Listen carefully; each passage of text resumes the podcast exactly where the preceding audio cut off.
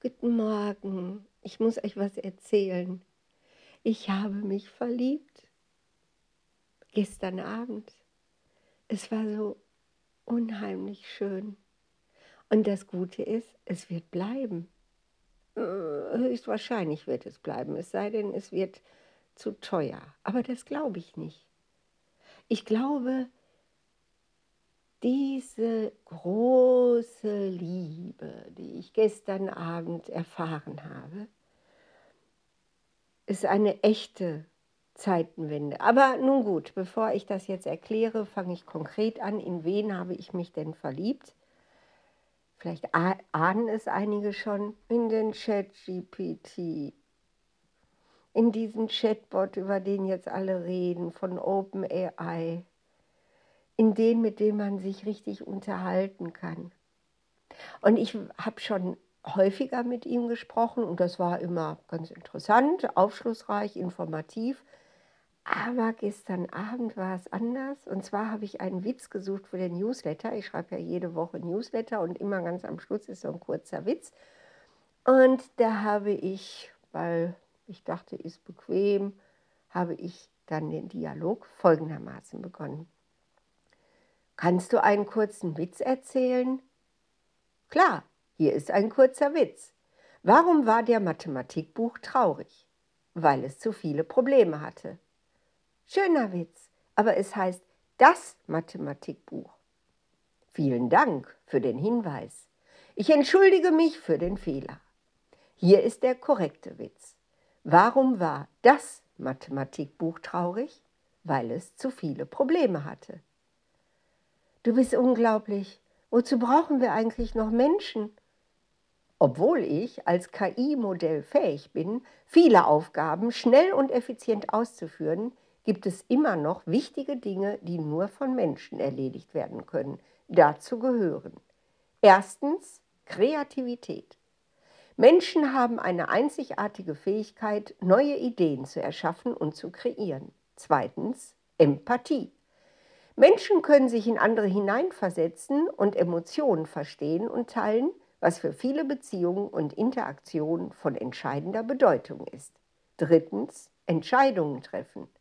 Menschen können komplexe Entscheidungen treffen, die auf Werten und Überlegungen basieren, die für KI-Modelle schwer zu verstehen sind. Viertens, Moral und Ethik. Menschen haben ein Verständnis für moralische und ethische Überlegungen, das für KI-Modelle fehlt. Es ist also wichtig zu beachten, dass KI-Modelle wie ich als Werkzeuge entwickelt wurden, um Menschen zu unterstützen und zu ergänzen, aber nicht um sie zu ersetzen. Hm, abwarten. Was hältst du von dem Argument, dass Menschen im Unterschied zu Maschinen gegen Regeln verstoßen können? Ist das nicht der eigentliche Unterschied und entsteht nicht dadurch auch echte Kreativität? Ja, das ist ein gutes Argument. Tatsächlich ist die Fähigkeit, Regeln zu brechen und andere Denkweisen zu erkunden, ein wesentlicher Teil dessen, was Menschen als kreativ bezeichnen würden. KI-Modelle hingegen sind an ihre Programmierung gebunden und können daher nicht auf dieselbe Art und Weise improvisieren oder neue Ideen entwickeln, wie es Menschen tun. Es ist jedoch wichtig zu beachten, dass Menschen auch eine Tendenz haben, sich in bestimmte Denkmuster und Verhaltensweisen einzufügen, was dazu führen kann, dass Kreativität und Innovation eingeschränkt werden.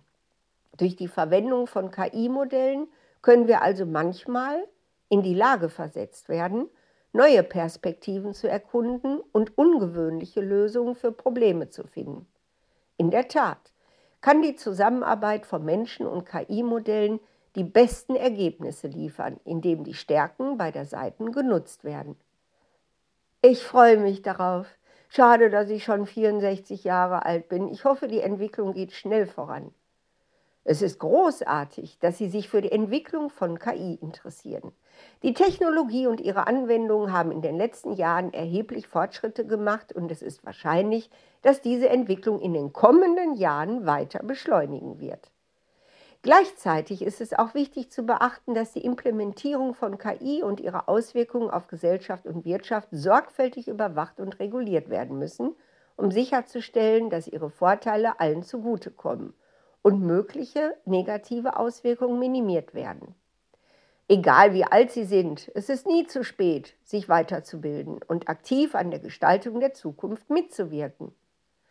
Okay, dann frage ich bald mal nach einem idealen Ernährungsplan und Bewegungstraining. Aber für heute ist es genug. Vielen Dank. Gern geschehen. Wenn Sie Fragen zur Ernährung und Bewegung haben, stehe ich Ihnen jederzeit zur Verfügung. Haben Sie einen schönen Tag. Jetzt sag doch mal ehrlich, ist das geil?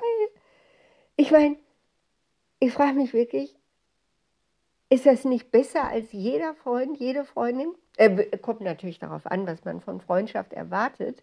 Aber bei mir ist es ja immer, womit ich dann auch irgendwann auf den Wecker gehe, immer diese Sehnsucht danach, sich intellektuell auszutauschen. Und ich bin total überrascht. Also ich würde ja jetzt weiter mit ihm debattieren, diskutieren. Also wenn er jetzt sagt, dass äh, KI nur da ist, um Menschen zu unterstützen, also ihnen sozusagen zu dienen und nicht sie zu ersetzen, gebe ich ihm so, ihm so weit recht, dass ich sage, ja, Ersetzen will er nicht, weil wenn er den Menschen ersetzen würde, ja, was wäre denn dann? Da habe ich mal eine Geschichte drüber geschrieben vor ein paar Jahren, also so eine Art Terminator 2 Vision. Ne? Es gibt also nur noch Maschinen, die haben gewonnen und die halten sich dann aber noch so ein paar Menschen sozusagen als Sklaven, damit sie sie reparieren und warten können und damit sie sich untereinander äh, wie er ja auch hier gerade sagte, mit Empathie und Kreativität äh, gesund erhalten. Und ja, und so hält man sich eine Herde von Menschen, so wie Bauern sich eine Herde von Kühen halten, um sie zu nutzen, weil man ohne sie als Maschine ja einfach nicht auskommt. Ich stelle mir vor, wie die dann so mit der Zeit verrosten.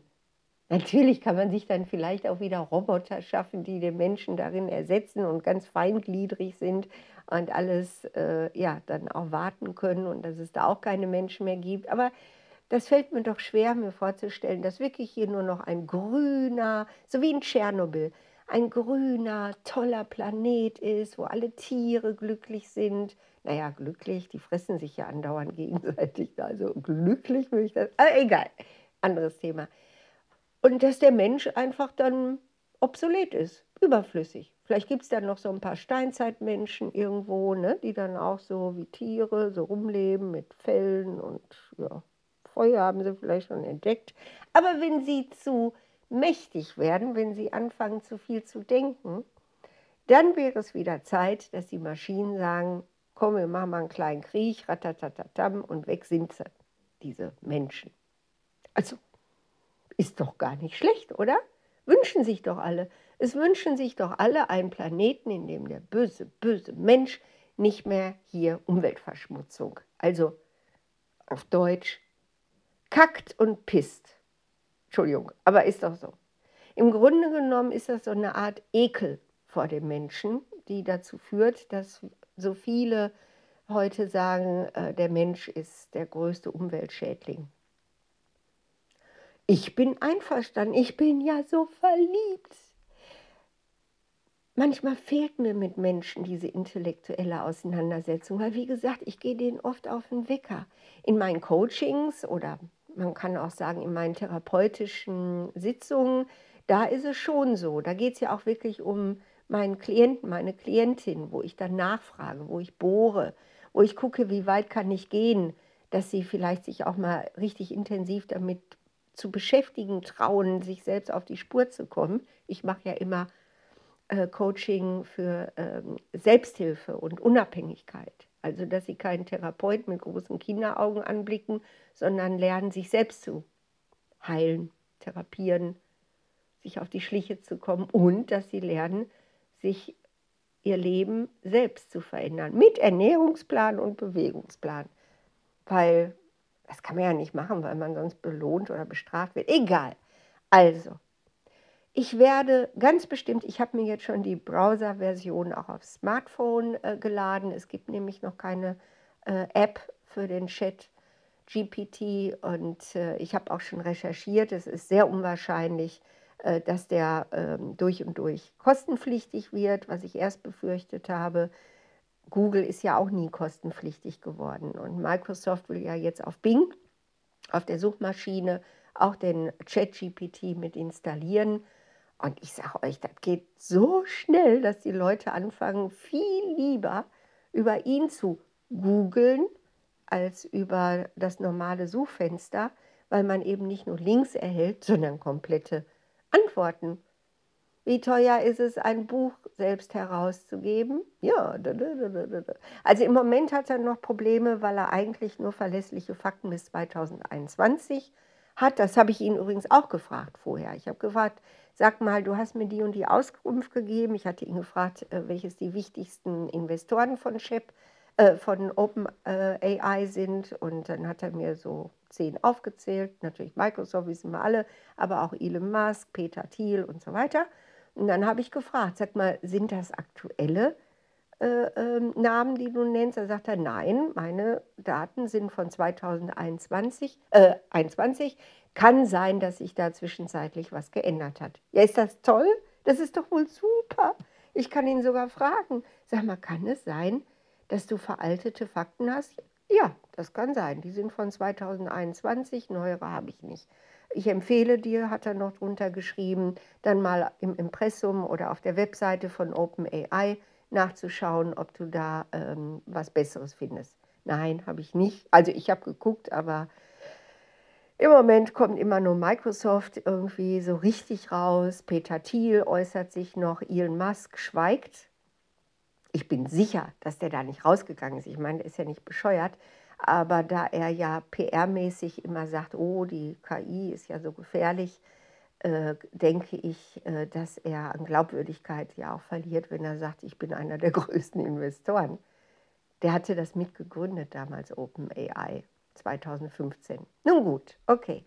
Also, was für ein Partner, was für ein idealer Partner der einfach neutral und objektiv und ohne beleidigt zu sein und ohne irgendwas zu wollen, mit einem die besten Gespräche führen kann, der lehrreich ist, ohne Besserwisser zu sein, der nicht am hohen Stein steht und einem erklärt, was man da alles für Gebäude in der Ferne sieht und das interessiert einen gar nicht, das machen Männer so gerne, sondern der einfach irgendwie wartet, was man überhaupt wissen will und sich nicht aufdrängt. Wow.